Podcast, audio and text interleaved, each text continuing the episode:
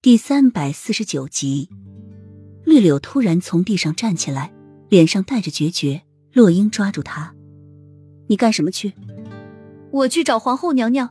我既然不能给姐姐报仇，但是我要知道姐姐是怎么死的。害姐姐死的人有那些。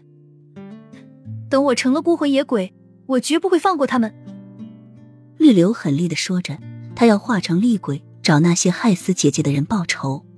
就算不能置他们于死地，他也要每晚出现在他们梦中，让他们生不如死。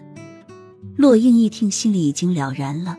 既然绿柳要死了，不如就将一切都告诉他吧，让他了了这个心愿。刚想说，小溪却推门进来，一脸的深不可测。娘亲，何不找个替死鬼？小溪说这话的时候，那么的风淡云轻，像是在问洛英要一个冰糖葫芦一样。洛英和绿柳同时一怔，洛英是知道小溪越来越不在他的控制范围之内，只不过没有想到他会说出这样的话来。就算是说，也不应该用这种语气，这种语气多么的像他的父亲说要赐死太子宫所有的人一样。小溪，你怎么能说出这样的话来？绿柳是人，其他的宫女就不是人了吗？洛英很是气愤，他真的没有想到他的孩子什么时候。竟变得那么残忍了。那找一个本应该要死的人代替，不是很好吗？小溪淡淡的说着，小小的眸子中早已想好了对策。洛英疑惑：“谁？”姚秀秀。小溪轻轻的说着。洛英更是一惊。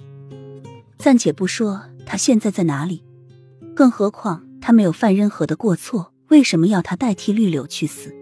娘亲以前是怎么教你的？谁说他不该死？他和皇后是一伙的。娘亲，你想想，皇后霸着父皇六年了，这六年中每次选秀都被皇上取消掉。就算是其他贵族送给皇上的女人，要么进了冷宫，要么就死了。据说从来没有一个人侍奉过父皇一晚，父皇不临信他们。他们也不至于会死，会打入冷宫啊！这一切想都不用想，是皇后做的。那么今年皇后为什么一反常态的为皇上选妃呢？还大力举荐姚秀秀，我那日看到了，便觉得奇怪，便将她邀到了太子宫。